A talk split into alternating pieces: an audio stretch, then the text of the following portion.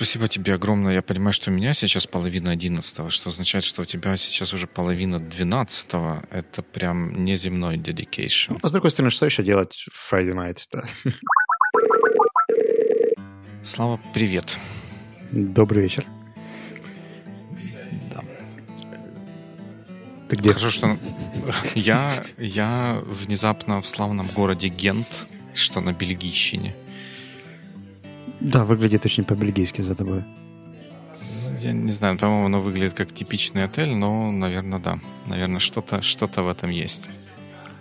Мне кажется, это самый late боевик из тех, которые мы записывали по физическому времени. Так темно и непривычно. Это да, но это потому что зима близится и всякие такие разные версии. Ну, кстати, ты, да, наверное, недаром про темно и про, про то, где я упоминаешь, потому что те, кто будут иметь возможность или счастье. Хотел сказать счастье, но почему-то в последний момент поменял на возможность э, видеть нас на YouTube. Действительно смогут нас не только услышать, но и увидеть на YouTube, как последние три выпуска. Поэтому, э, как минимум, от кого-то мы слышали, что это прикольно, Поэтому мы, похоже, будем продолжать этим заниматься. Поэтому, если вы хотите вдруг нас увидеть или меня увидеть в Бельгии, не знаю зачем, но можно зайти на YouTube, там это все будет. Я, когда посмотрел, что у меня сегодня запись, даже подумал одеть рубашку, потому что прошлые два выпуска был в рубашке, а теперь на меня смотрят. Но потом решил, что нет, буду так, как удобно. Правильно, правильно. Когда удобно, это лучше всего.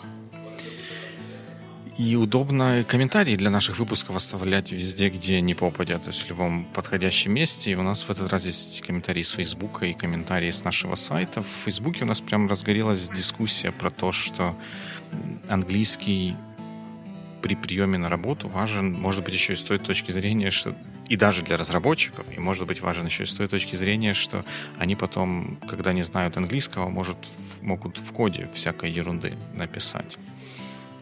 Ну, я так понимаю, что там речь шла конкретно про нейминг, да, и основная дискуссия была вокруг того, насколько правда твои языковые навыки влияют на навыки нейминга и наоборот. Я для себя ее еще тоже не закрыл. Я думаю, что, может быть, когда-нибудь с Виталиком продолжу ее вживую, потому что ну, это, это интересная тема. Для меня это не одинаковые вещи, и все, что идет там выше интермедиата, это не история с vocabulary, которая там, влияет на знание конкретных слов и чего-то такого. Это больше комплексные грамматические конструкции, длинный э, функциональный язык и так далее. То есть это что-то ну, да. что different. Как, как раз то, что совсем не нужно в нейминге, сложные грамматические конструкции и все такое. Я, ну, я тоже согласен отчасти, может быть, по другим причинам, но, но тем не менее согласен с той точки зрения, что вот такие вот языковые навыки, и то, насколько потом будет у разработчика меня получаться хорошо написанный код с точки зрения правильного именования или эффективного именования переменных, которые используются, это два немножко ортогональных навыка. Можно хорошо знать язык и при этом плохо именовать переменные. И, наверное, можно не очень хорошо знать язык, но на уровне таких каких-то базовых ай- айтишных или программистских концепций, программистского, не побоимся этого слова, вокабуляра, э, знать все хорошо и давать замечательные имена переменным. Ну и интересная, интересная тоже точка зрения на то, на что может влиять язык и зачем его проверять на собеседовании. Я как-то даже про это не думал. Меня в дискуссии э, с Виталиком еще одна вещь зацепила. Я потом думаю ее к ней вернуться еще. По поводу фильтра на этапе CV. Я осознал, что каждый раз, когда я кого-то нанимаю, у меня этот фильтр такой тоже очень субъективный, и я не до конца понимаю все критерии, по какому принципу CV проходит или не проходит. Знаешь, какой-то first impression, как uh-huh. speed matching, э, понравилось, не понравилось, и все. И вот я, знаешь, я так с одной стороны сначала удивился, что у него такой критерий есть, как там не ниже интермедиата. А с другой стороны, я понимаю, что у меня, наверное, тоже очень много unreasonable критериев, по которым я отфильтровываю cv даже не понимаю, почему. Поэтому это любопытно. Да, ну тут ты, ты же знаешь мою точку зрения, что этого не стоит стыдиться и вполне нормально проявлять ну, вот, ну я, я по-другому не знаю, как назвать leadership, когда ты смотришь на что-то и решаешь, ты готов туда идти или не готов туда идти. Ты смотришь на CV, решаешь, ты э, готов работать с этим человеком или не готов работать с этим человеком, полагаясь на какую-то чуйку или еще что-то такое. Но, но там тоже на этапе CV можно отсеять, если, например, QA присылает CV, которое кривое, косое с точки зрения форматирования шрифтов и всего такого, то как-то, не знаю, как у кого, но у меня начинают закрадываться сомнения. Я каждый раз смотрю на этих людей, которые заходят на фоне тебя там в одеждах и думаю, что они за тобой. Ну да, они за мной, но там они за стеклом, поэтому тебе не стоит их бояться. Окей. Okay. Зато стоит бояться ваших дискуссий, потому что я почитал, мне, мне же приходит имейл уведомления со всех э, дискассов, которые происходят у нас на сайте. И я себя ставил в инбоксе комментарий от Анны, чтобы вернуться к нему, когда у меня будут силы, а сил до сих пор не появилась. Но ты меня опередил. А, хотя как-то, знаешь, так очень вежливо получилось. И вот есть комментарии, на которые сложно ответить, есть комментарии, на которые долго ответить, а есть третий тип. Ну, про третий тип я не говорил, но у меня так, такая же история была. Я в комментарии прочитал сразу же. И я вообще, вообще говоря, я считаю, что когда мы получаем комментарии, нам нужно отвечать на них как можно скорее, потому что, ну, мы, во-первых, мы их читаем, не знаю, как ты, но я их читаю точно как можно скорее, там, всякие разные нотификации настроены, и я считаю, что нужно отвечать как можно скорее, чтобы какую-то дискуссию завязать, и, может быть, для нового выпуска что-то интересное появится. Но здесь я этот комментарий прочитал, и я долго собирался с мыслями, чтобы понять, что я по этому поводу думаю. Анна говорила о том, что м, вот эту профайлинг или тестирование, mm-hmm. или вот это вот, которое называется диск, это оценка, оценка personality assessment, если я правильно помню, это называется, что его можно использовать э, как бы в двух, в двух плоскостях. Да? Его можно использовать для саморазвития, понимая, что тебе каких-то из этих областей, ну не то чтобы не хватает, а что у тебя другой тип personality, наверное, так. И второй момент, что возможно, это можно как-то использовать, если человек зашел в какое-то неконструктивное состояние, это можно видеть, то нужно подождать, пока он из него выйдет, и потом э, к этому человеку возвращаться и уже тогда давать фидбэк или что там, что там положено. Вот я, признаться, не уверен, что именно диск можно использовать в обоих этих проявлениях. Mm. Знаешь, я послушал, точнее, почитал вашу дискуссию, почему послушал. А, и я частично согласен с каждым из вас, потому что, с одной стороны, это правда могло бы быть, э, ну, по крайней мере, как для меня раньше работали типологии, включая диск, они помогали расширить понимание того, что люди разные, да? потому что всегда mm-hmm. у нас есть такая привычная схема, когда мы скатываемся, что большинство людей думает, как я, либо чтобы понять, как по-другому они думают, нужен, нужен какой, хоть какой-то фреймворк. Да? Мы это можем сравнивать с кем-то, но сравнивать одного человека с другим еще более провально, чем вешать на них какие-то категории. И для меня в начале, на начальном этапе было полезно понять, что люди бывают совсем-совсем разные, и кому-то комфортно и природно делать так, а кому-то по-другому. Со временем я от этого отошел, но мне кажется, что это такая просто кривая развитие, что ну, к ней все равно рано или поздно возвращаешься каким-то другим фреймом. А с другой стороны, это же может использоваться как элемент анализа э, не только personality, но и поведения. И здесь я согласен с Аней, что у конкретного поведения есть такие же атрибуты э, там, того же dominance, influence и так далее, как и у личности.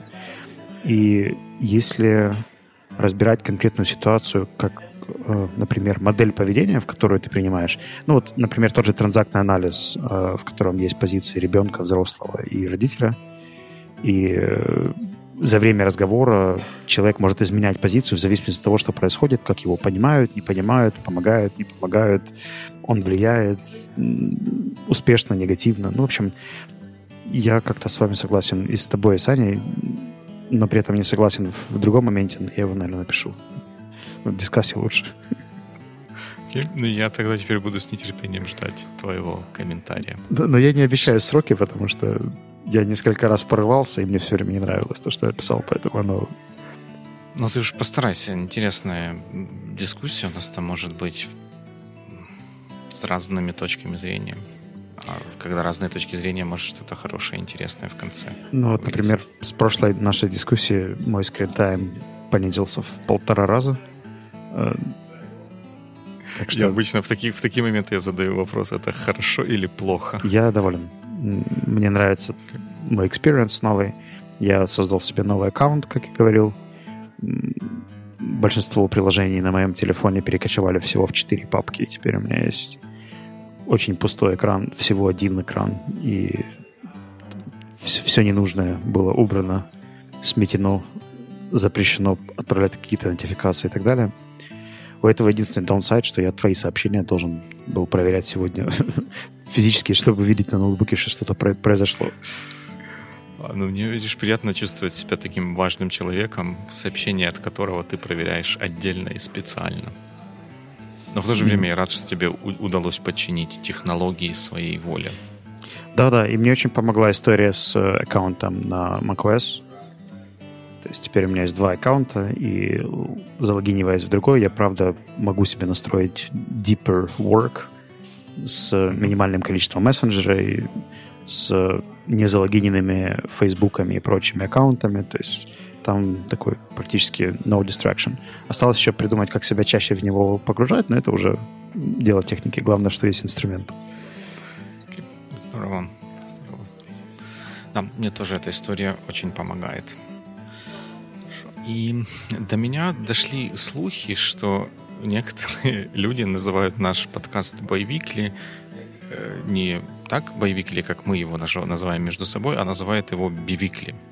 И я сначала думал, что мне это не нравится, потому что ну, мы в целом как бы 164 выпуска топим за то, чтобы английские слова говорить и произносить как английские слова. Но потом я понял, что на самом деле мне это все равно. Если про наш подкаст говорят, и даже если его называют бивикли, это, это окей. То есть если вы будете рассказывать своим друзьям, коллегам о том, что нужно послушать наш подкаст, можно его называть бивикли, байбикли, как угодно. Расскажите о нем своим друзьям и знакомым. Возможно, им тоже будет интересно слушать наши разговоры. А я против.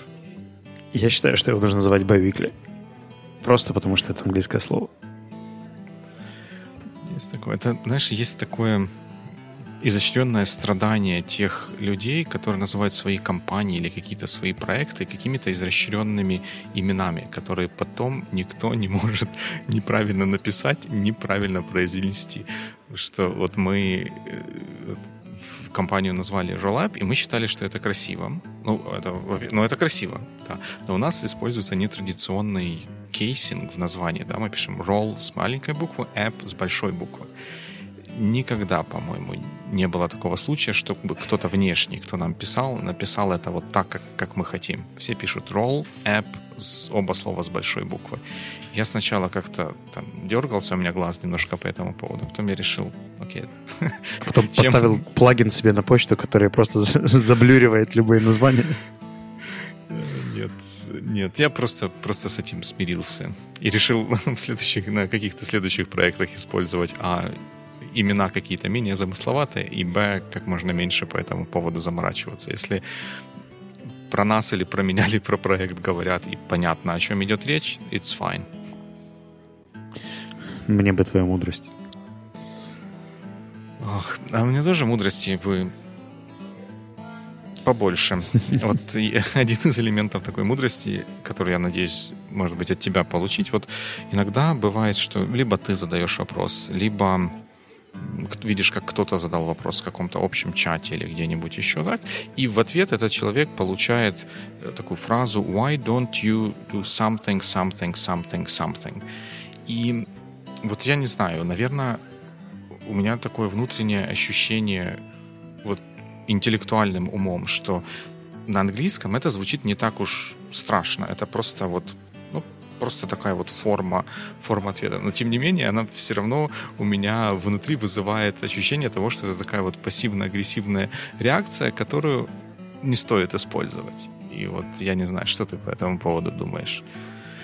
Ну, мне кажется, что здесь справедливо говорить про всю категорию слов. Не только why don't you, но еще и фразы типа if I were you, I would, how about okay. и так далее они, mm-hmm. по сути, попадают в категорию слов, которые uh, suggestions, advice и так далее. И okay. тут вообще вопрос концептуальный, насколько нормально давать suggestions и advice, особенно в разных ситуациях. То есть passive-aggressive — это, вот, например, в примере, в котором ты привел, где кто-то задал вопрос, и ему в ответ mm-hmm. используют фразу типа «if I were you» или «why don't you» или mm-hmm. «how about», это вполне отлично и нормально. Мне кажется, что «why don't you» очень часто ассоциируется с э, русским троллингом «почему ты чего-то не делаешь?», Uh-huh. Хотя, по сути, в, в англоязычном контексте эта фраза в основном используется в present simple только как предложение. Uh-huh. То есть why don't you do something — это не вопрос, почему ты этого не делаешь. В этом случае, наверное, я бы скорее услышал полную форму why do you not там... Окей. Okay something, something. Потому что вот как-то внутри меня чуть-чуть дергает от why don't you, потому что мне кажется, ну, персонально мне кажется, что в ответ на вопрос ну, чуть уместнее было бы сказать you can do something. Просто вот сказать, дать, дать человеку информацию, а не why don't you. Я а... лично предпочитаю фразы what about, how about, э, какой-то истории, например, там, how about listening to Weekly. Uh, или фразу you could always try с герунdiем. Она мне больше всех нравится. You could always try checking this app, or you could always try going there. Uh, mm-hmm.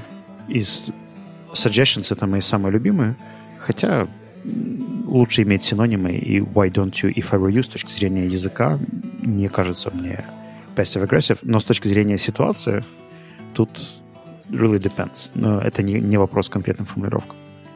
Okay. Ну, то есть не, мне, мне надо научиться воспринимать why don't you в таком контексте, как how do you do. Like, это просто hi, правильно? Ну, я думаю, что тебе не стоит ее использовать в любом случае, поскольку, имея какой-то эмоциональный окрас, э, лучше да, забить а... на фразу много синонимов, которые есть хорошие, тебе не, а нравятся. Я, я, да, я, я, ее не, я ее и не использую.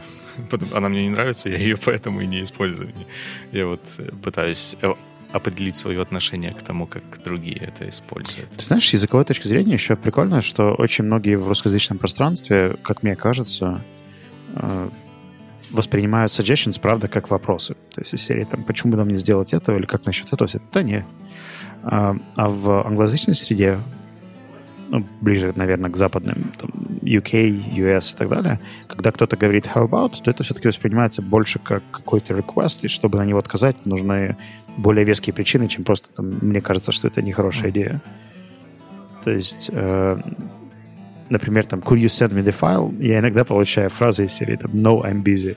И я слабо себе представляю, как я в каком-нибудь другом ситуации получаю такой ответ от кого-то не русскоговорящего. Ну, это да. Наверное, мы слишком буквально воспринимаем вопросы, да, те, кто Типа, можешь? Могу. Ну так пришли. Какой вопрос, такой ответ. И еще тогда один вопрос от меня вот про всякие такие вот рабочие взаимодействия. Я, когда провожу всякие звонки, в том числе звонки один на один или один на много, где я ведущий, или, хотя, наверное, реже, где я не ведущий, я стараюсь если есть возможность техническая, включить а, камеру, чтобы это был видеозвонок, чтобы был чтобы меня было видно. Например, я, когда я провожу стендапы с командой, вот своей разбросанной и удаленной на том проекте, где я занимаюсь консалтингом, я всегда включаю а, видео, даже если никто остальной не включает, просто чтобы все видели, что вот я тут есть, вот я, я это живой человек, и тот, кто раздает указания, это не робот, это вот там mm-hmm. как бы с ним, с ним можно общаться. А и, и в звонках один на один я тоже включаю камеру. Но недавно я попал в ситуацию, когда я на звонке один на один камеру включил, а мой собеседник камеру не включил. И я вот сидел какое-то время и думал, мне теперь свою камеру выключить или оставить включенной. И в итоге я выключил, и мы там потом договорили без, а, без вообще без, вообще без камер. И я так задумался о том, как же все-таки правильно. Либо все время одинаково, либо, либо нет. А ты как делаешь? Я стараюсь звонить с видео. Есть часть компаний, которые со мной общаются только голосом. Я уже понял, что у них полиси общаться аудиозвонками. Но при этом есть отдельные менеджеры даже внутри этих компаний, с которыми мы договорились, что мы делаем видеоколы и видеозвонки и стараемся придерживаться этой практики. Я бы, наверное, тоже поступил так же, как и ты, хотя есть еще одна история, которая меня очень мотивирует общаться с видео. У меня однажды был коллега, который э, использовал тоже вот постоянно голосовой э, ответ и не включал видео, и даже не знал, что он не включал видео. То есть он просто, он же видел мою картинку и думал, что я вижу его. Э, и в какой-то момент я спросил, типа, а тебе окей включить камеру? Он говорит, о, ты что, меня не видишь? Что, правда? Ух ты. И для него было просто открытием, что он, по-моему, с iPad со мной созванивался, что если mm-hmm. там кликнуть на взять как телефон, то он камеру не включает. И, видимо, он не обращал внимания, что не появлялся маленький экранчик с его изображением серии, ну, там, я вижу тебя, все хорошо, созвон пошел, а я молчал, и он даже не знал, что все происходило. Я в какой-то момент уточнил этот аспект, и все наладилось. Плюс можно э, вот вместо привычного типа I'm ready, э, некоторые еще спрашивают voice or video ну, на в скайпе, да, ты там секунд, за секунду до начала пишешь там типа hi guys, а, uh, а, okay. shall we start и так далее. Можно спросить uh-huh. типа там let's have video. Хм. Да, наверное. Но я хочу еще поюзать свой талант, потому что ты же мне сэкономил массу денег на покупке iPad в прошлый раз. Может быть, ты еще что-то сэкономишь сейчас. Окей. Okay. А, да, у нас такой телемагазин помогу сэкономить? Ну, посмотрим. Я пока не хочу загадывать, но очень у меня большие надежды. А, у нас сегодня в команде был первый эксперимент с Ask Me Anything Hour. Я прочитал про эту практику в одной из статей и решил, что было бы интересно попробовать. И мы его провели. У меня есть положительный и не очень аспекты, как, наверное, после любой активности, которую ты делаешь более-менее осознанно. Но это меня натолкнуло на более глубокую идею э, по поводу полуформальных и неформальных э, аспектов в, как ты сегодня говорил, разбросанной команде, да? Почему разбросана? Ну, потому что она разбросана, и ее нужно собирать okay. вместе, чтобы она что-то делала полезно. Давай все-таки я сформулирую это как распределенная команда. Okay. В ситуации, когда дорого, нерентабельно, сложно собирать всю-всю команду в одном месте, количество локаций растет, количество каких-то удаленных ребят растет, а при этом хотелось бы, чтобы была не только формальная коммуникация, но и был какой-то human factor, который бы объединял людей в группу и давал им чувство инклюзивности в том, что они делают. А, я выбрал четыре примера того, как это происходит, или как это видел я, делает кто-то. Я хотел бы с тобой обсудить каждый из этих примеров и услышать твою точку зрения, насколько это рабочий инструмент, нерабочий инструмент, есть ли у них какие-то риски, о которых мне стоит подумать и так далее. А, забегая наперед, я скажу тебе, что ты спросишь, а зачем все это нужно.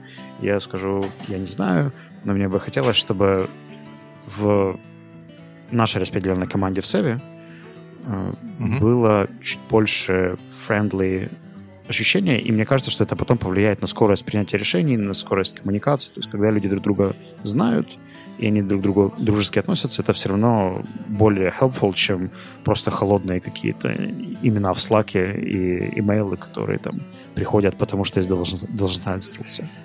Угу. Mm. Ну да, я, я называю это доверять людям или доверять процессу.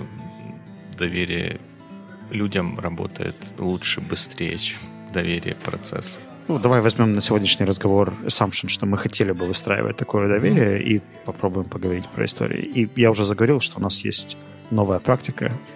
Практика, mm-hmm. наверное, сложно сказать, эксперимент. Uh, Ask Me Anything Hour. Я прочитал в одной из статей, что есть компании, которые практикуют такую историю, либо с SEO, либо с кем-то из менеджеров проектов, угу. когда можно задать любые вопросы, либо заранее, либо прямо во время встречи и получить на них какие-то ответы.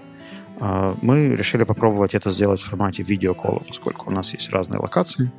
Сделали Google Doc, собрали туда шесть вопросов э, от каких-то анонимных людей, от mm вопросов, как мне зарабатывать больше, до какие приоритеты у компании, и постарались на них коротко за 38 минут э, ответить, записать это же видео и расшарить на всю команду те, кто даже не смог участвовать в коле, чтобы они все равно посмотрели, как это работает.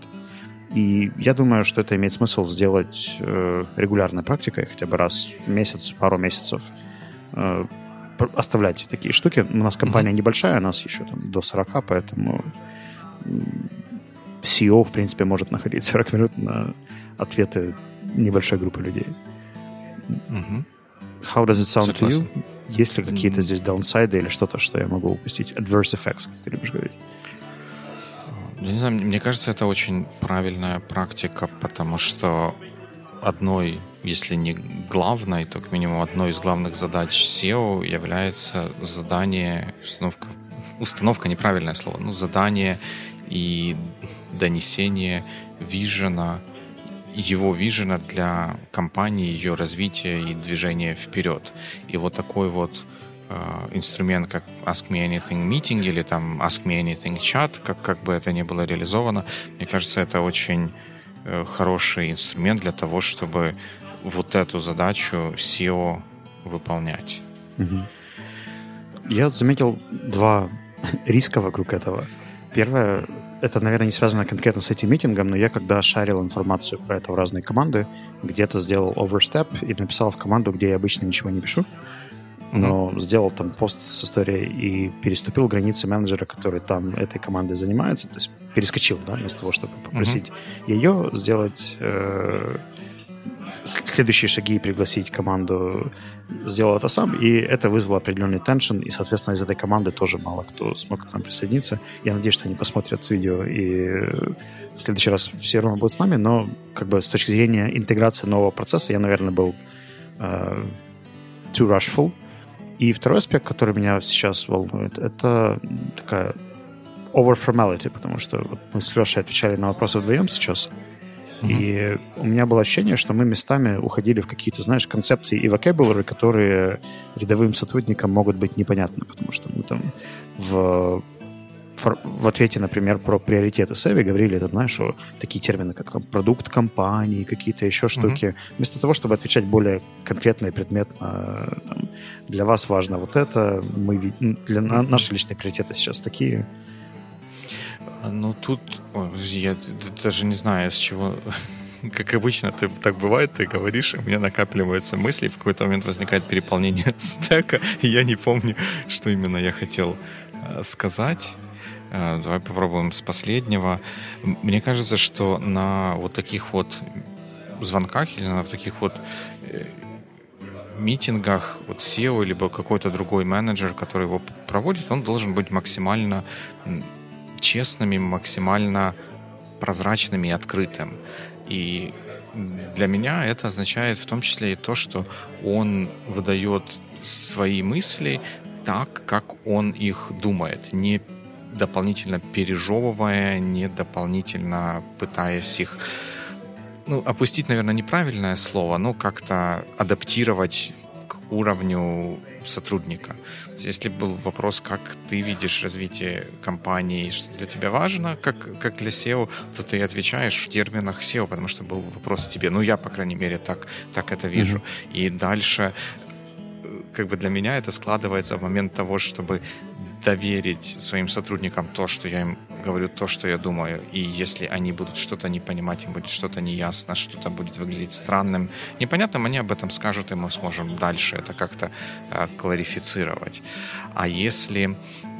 И, и плюс, э, мне кажется, что вот у того, чтобы как-то чего-то разжевывать, есть дополнительный такой элемент, что ты почему-то читаешь, что они не могут понять твои высокие материи, твои термины.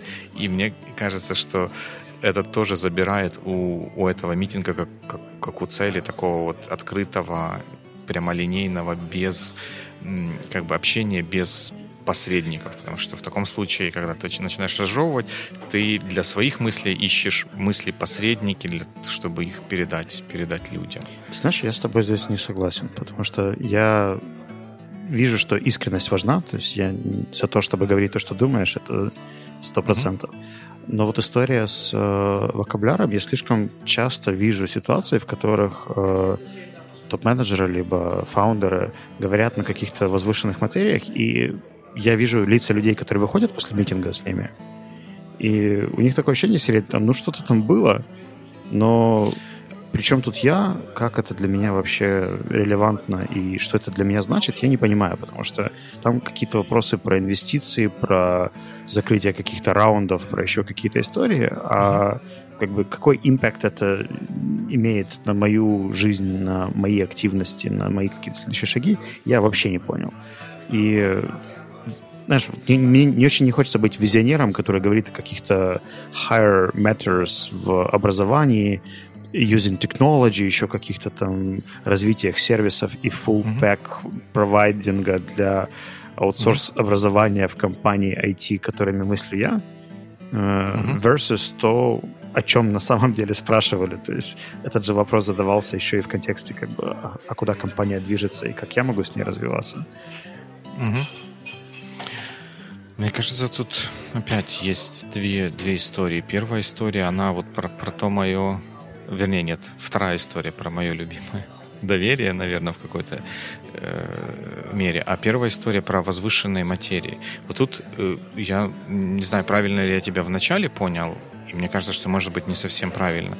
Если говорить действительно о возвышенных материях, о том, как космические корабли бороздят большой театр и вот это вот все, то вот так, такая вот возвышенность, как бы напускная, напыщенная, не привязанная к реальности, не привязанная к практике, она для меня выглядит как э, антитезис вот такой вот честности, э, прозрачности и открытости. То есть если мы говорим про какую-нибудь стратегию, то она должна быть ну, не, не то чтобы приземленная, она должна быть понятной и практичной, а не там супер какая-то возвышенная материя. Поэтому я бы э, как сотрудник, наверное, тоже, ну не то чтобы негодовал, как-то бы меня немножко бы напрягали эти возвышенные истории. А вторая история про то, что люди могут уйти с непонятками, и, наверное, это может быть даже окей, потому что говорится, Москва не сразу строилась, и вот этот вот траст между CEO и всеми сотрудниками, он за один митинг на час, на два, на три не построится. И э, вот то, что у человека был такой вопрос, а он его не задал на митинге, который называется Ask Me Anything, он говорит о том, что он ну, где-то, не побоимся этого слова, не доверяет, может быть, CEO, может быть, не доверяет команде, боится, что за такие вопросы на него будут криво-косо смотреть, типа, все поняли, а ты один такой тупой не понял. И это может быть поинтом для того, чтобы например, каким-то неформальным образом, может быть, через менеджеров, собрать фидбэк об этом митинге и в следующий на следующем таком митинге начать с ответов на незаданные вопросы mm-hmm. прошлого mm-hmm. митинга, что э, типа, guys, ребята, я знаю, что после прошлого митинга остались такие вопросы, которые, возможно, кто-то из вас побоялся задать. Типа, это окей, то, что вопросы остаются, это как бы окей, но мне бы хотелось, чтобы вы чувствовали себя спокойнее, свободнее и задавали их прямо сразу, потому что цель наших звонков — это вот построить вот такую вот атмосферу открытого, э, не, не, не предвзятого mm-hmm. общения. И вот что могло как, или там, что мне кажется, или что я слышал потом, э, вызвало вопросы. Вот, вот вам на них ответи, ответы давайте продолжим разговор, и, пожалуйста, в следующий раз как бы nobody will be judged, uh, like really ask me anything. Я, наверное, как-то вот так вот к этому Я согласен со всей второй частью, которую ты говорил, а вот про первую я еще хочу clarify. У тебя как-то какие-то два экстрима, и я между ними пытаюсь сфокусироваться по mm-hmm. поводу higher matters или высоких материй. А, мне кажется, проблематика здесь не в том, что человек говорит что-то вообще не привязанное к реальности, а привязанное к реальности CEO. То есть очень часто люди, которые говорят про там, стратегию компании да, или приоритеты компании, часто самоидентифицируются с приоритетами, которые стоят перед топ-менеджментом сейчас в построении mm-hmm. чего-то. Например, там, мои priority сейчас — это развитие продуктов, это рекалибровка маркетинга и сейлза и создание новой услуги, которая была бы там English support для компаний, как Service Pack, Subscription э, по всем-всем-всем историям. Но я могу рассказывать о том, что мой приоритет, а могу говорить о том, как это будет, какое преломление это будет иметь на жизнь компании и как это будет выражаться у нас внутри для Севи, mm-hmm. да. И uh-huh. мне кажется, что очень многие путают эти аспекты и говорят скорее про свои приоритеты, а не про приоритеты там, команды, компании и того, какой импакт это будет иметь на сотрудников. А когда ты говоришь свои приоритеты, ты имеешь в виду, что успешно закрыть год, сбросить акции, купить виллу на Багамах? Нет, я имею в виду свои профессиональные приоритеты. То есть, например, а, откалибровать маркетинг — это моя техническая задача, которая стоит передо мной. Но это угу. обычное процессное задание для э, компании. Это то, что должно угу. происходить время от времени. И угу. когда я говорю когда меня спрашивают про приоритеты Севи, я иногда могу подменять понятия и говорить не про приоритет всей компании, а про приоритет себя как менеджера и то, чем я сейчас занимаюсь, то, что меня сейчас волнует э, в большей мере, чем... Ну, ты же, ты же этим занимаешься, потому что компании это нужно. Правильно? Это рекалер... Рек... Что у меня же язык ноги заплетается. Рекалибровка маркетинга, она же выражается в каких-то овеществленных вещах, ну, простите за тавтологию, но это, это значит, что мы сейчас на маркетинг тратим N денег, а задача рекалибровки сделать так, чтобы мы на него тратили N пополам, а выхлопа было M умножить на 2, ну или что-нибудь такое, правильно? То есть оно где-то переводится в практические термины. Мне кажется, что вот тут, да, SEO, когда он об этом говорит, стоит это приводите к практическим каким-то mm-hmm. терминам, даже если это начинается. Okay.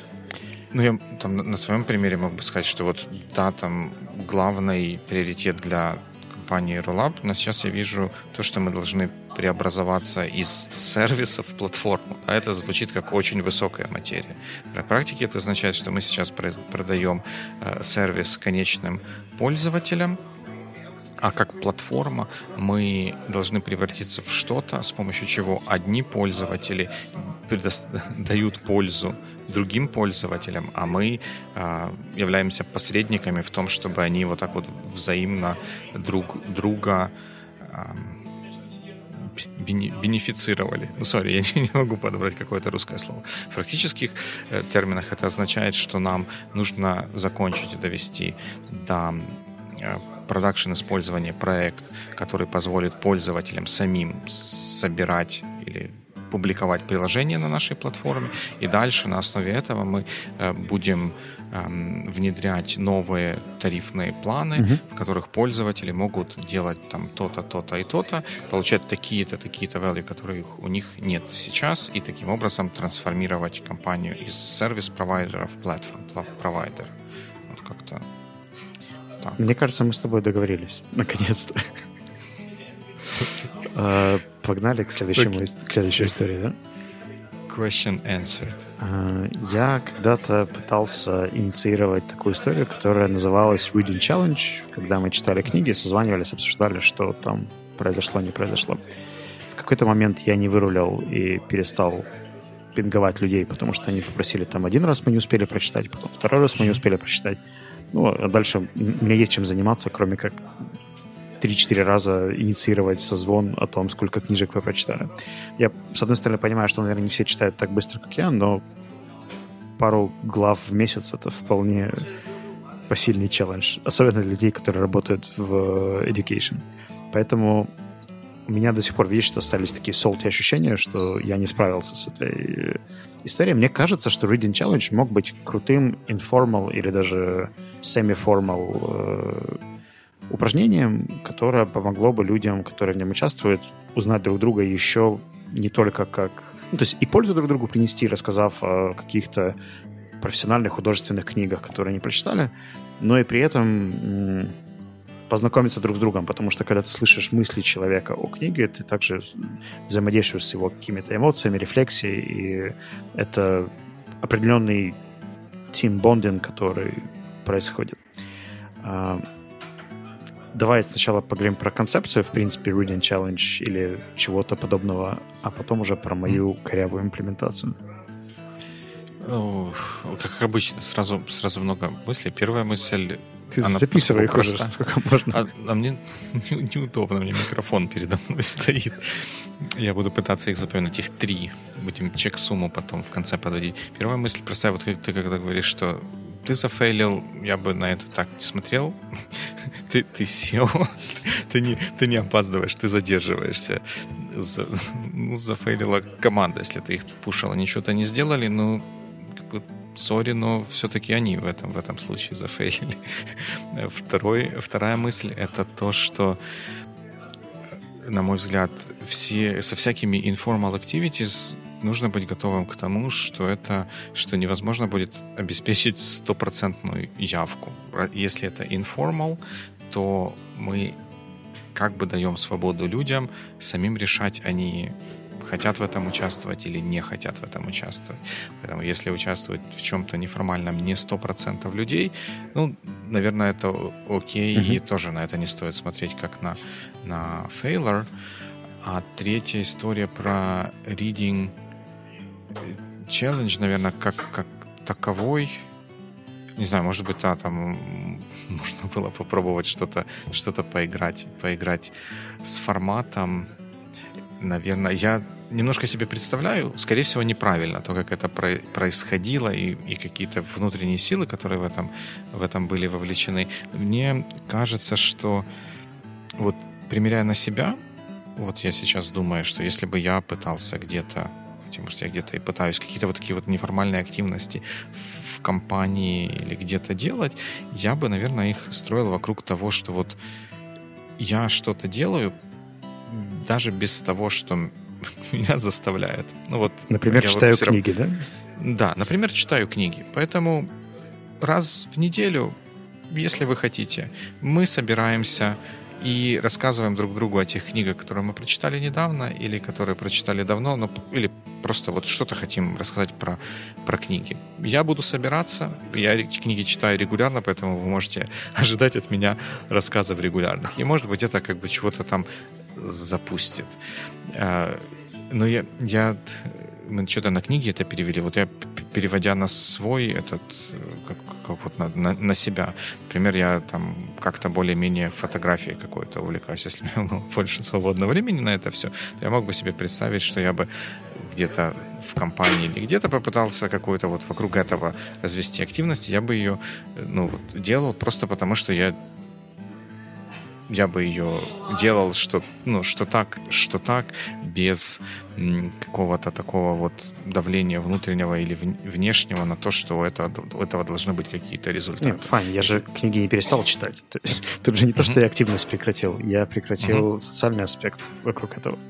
И я, почему я говорил, что я зафейлил? Потому что, да, там команда не выгребла и не успевала за моим темпом, но, по сути, это же была моя инициатива. Я был change agent, mm-hmm. который пытался внедрить какую-то новую историю.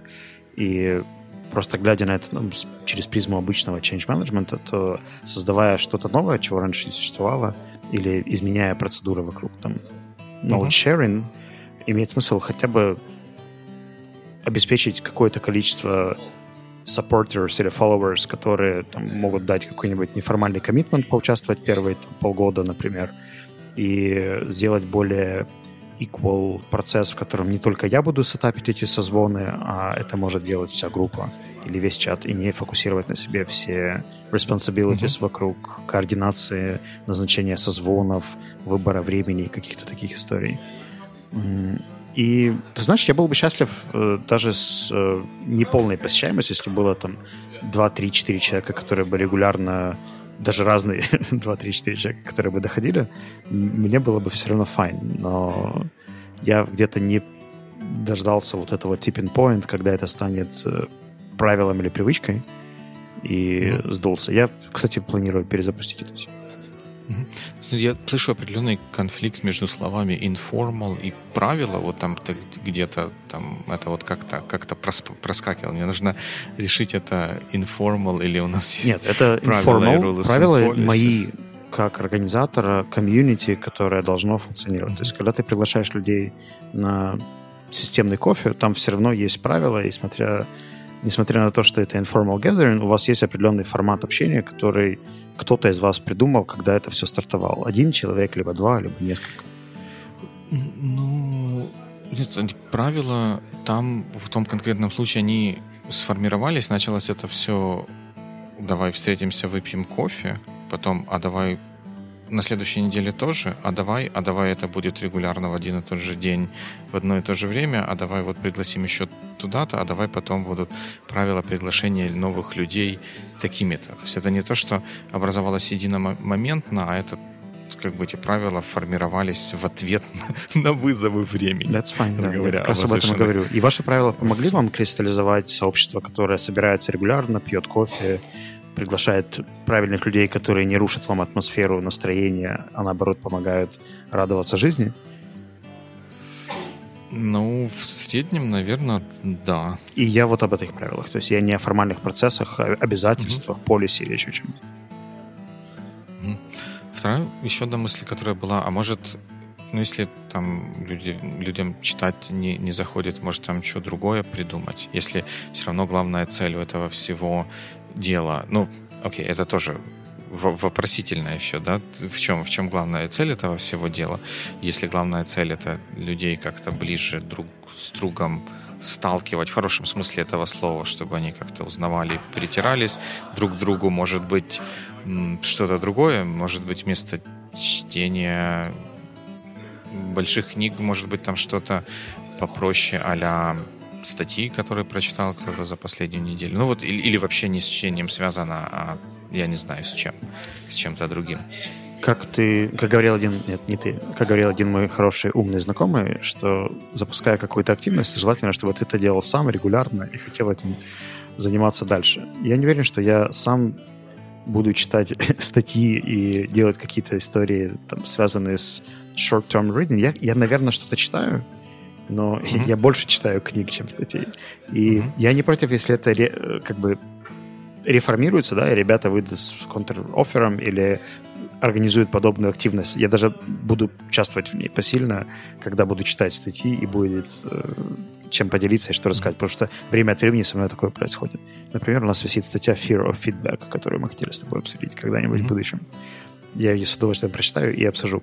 Uh, но при этом как бы моя оригинальная задача с э, Reading Challenge, она выходила за рамки просто групповой активности, да, то есть я хотел, чтобы это был еще какой-то knowledge sharing, и э, мне кажется, что через книги э, люди учатся еще доводить дело до конца, потому что дочитать статью — это микро-эффорт, и часть культуры Севи — это все-таки доведение каких-то долгосрочных программ mm-hmm. до логического завершения, а не бросание где-то на полпути. И это то, что я воспитываю в себе — и мне кажется, что чтение книг — это просто такой, знаешь, самая сокращенная и простая форма. И для меня вот тот же Reading Challenge — это тоже такая задача, которую я не планирую бросать.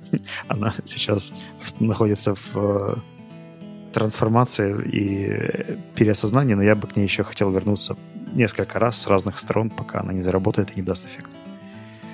Я не знаю, может быть, с, этой точки зрения, может быть, эту активити стоит сделать не такой же информал, как ты хотел ее представить.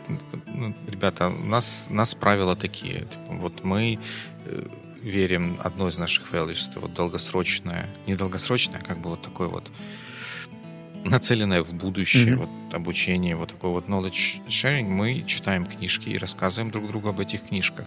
Если как бы вам это не по силу, то, возможно, стоит попробовать развивать свою карьеру в другой компании. Like, ну, не, а. это, это, это доведение этой идеи до абсолютного абсурда, но как бы если это вот, ну, мне кажется, если это то value, которое ты хочешь заложить и культивировать, то как мы обсуждали на points value, это то, что требует жертвы, требует практики. Есть определенные жертвы мои личные, которые я не готов приносить, и для меня очень как бы ключевая важная ценность — это какой-то определенный freedom of choice, чтобы люди все равно осознанно принимали, соглашались на что-то. Условно говоря, заинтродюсить правила посреди процесса, uh-huh. И сказать, что там, guys, вот теперь мы вдруг все должны читать по одной книге в месяц там, или по двум книги в два месяца, неважно, а, должно иметь очень серьезное обоснование, почему я это веду как obligatory uh, rule. Uh, просто потому, потому что, что мне так, так хочется... решил. Нет, ну да. для меня это не работает. Это вот какой-нибудь злой сетево может так сделать, а добрый сетево так не сделает. Нам нужен не добрый или злой сетево, нам нужен эффективный. Ну, начинается. Ладно, я согласен. А, Просто если бы это, например, я поставил под это дело администратора, выстроил процесс, сделал ремайндеры и так далее, это бы все каким-то образом работало. Это можно даже зашить в career map или professional development призмы. Да, а, да, да, Я, возможно, жил в мире, где мне казалось, что учителя английского читают книги, и я не хочу из этого мира уходить. Поэтому mm-hmm. я попробую еще раз. А если не получится, то, возможно, последую совету и сделаю policy, черт возьми. Да, или, или догоню, всех уволю. Ну, вот тут интересно было бы тоже обратиться к мудрости толпы. По-английски это, конечно, более красиво звучит. Wisdom of the crowd. По-русски как-то так немножко, немножко саркастично, такое, да? Немножко саркастично звучит. Но если кто-то из наших слушателей вот что-то такое либо сам внедрял, либо принимал участие в каких-то вот таких вот неформальных а, объединениях внутри компании, неформальных активностях внутри компании. Но не таких, как там собраться в пятницу на пиццу с, там, да, с мы определенными оставим обязательным условием ремоут, да, то есть чтобы что это было что-то для распределенных. А, то есть, окей, то есть это два условия. Ре- профессиональное какое-то вот такая вот не профессиональная неформальная активити, еще и в ремоут команде. По-моему, это Усложняет. Да, я знаю. Ну, просто мы тогда начнем говорить про всякие вечеринки, живые клубы, пошпилить в игры и так далее. Нет, это... мы же говорим про профессиональные. Пошпилить в игры, вот это вот живые вечеринки, это не профессионально. Это как бы для души, и так нужно, э, но... Unless you are a gaming company, да? Я не знаю. И, честно говоря, не знаю, насколько много... я, я, я слышу, что иногда люди жалуются, что э, игроки, которые играют в какие-то игры, как бы сетуют на то, что сами разработчики в них не играют и не понимают, как там что работает, и не исправляют то, что стоило бы исправить. Одна леди, которая училась в моей группе, э, меня однажды удивила. Она manual QA одной из игр. И угу. я говорю, окей, а назови меня Лиза. Лиза, что, что ты делаешь for fun? Лиза отвечает, ну, у меня есть игра от наших конкурентов, и я играю в нее на досуге просто, чтобы расслабиться. И получается, что человек прокликивает такого же типа игру на работе, а потом, чтобы расслабиться, идет и играет в эту же игру. Ну, не в эту же, но mm. аналог. И вот это dedication, понимаешь? Да, понимаю. Я, я думал, что это только программисты такие деформированные, которые для того, чтобы отдохнуть в свободное время, программируют что-то для души. Um, Давай мы два оставшиеся пункта перенесем в фоллап, потому что скоро начнется завтра. Окей. Окей, да. Ну, спасибо тебе большое, что мне удалось тебя поймать в столь поздний час и в такой ре- ремоутной конфигурации. Мне кажется, мы интересно по- обсудили. По-моему, в этот раз у нас даже вопросов прям большое количество, и мы многие из них раскопали достаточно глубоко, что само по себе неплохо. Кстати, Боевикли — это отличный пример полупрофессионального общения, ремоутного и так далее, которое уже длится 160 сколько? Четыре выпуска. Четыре выпуска. И... Прям очень долго. Да, и это неформальное общение можно продолжить в комментариях в разных местах, где наши выпуски публикуются на сайте Sonar One, э, в Фейсбуке, мы делаем, я делаю посты с анонсами про то, что вышел новый выпуск. Эти выпуски есть в YouTube. И у нас есть замечательный боевикли чатик. Можно его назвать бивикли чатиком. Нет. Наверное, тоже. Наверное, тоже. И там тоже есть люди, с которыми можно пообщаться и продолжить обсуждение тех вопросов, которые мы сегодня тронули. Ты начинаешь и опасный тронем в следующий раз. Тренд. Сейчас, понимаешь, кто-то потом начнет говорить «Гудвик». И что ты будешь делать? А я ему скажу good week.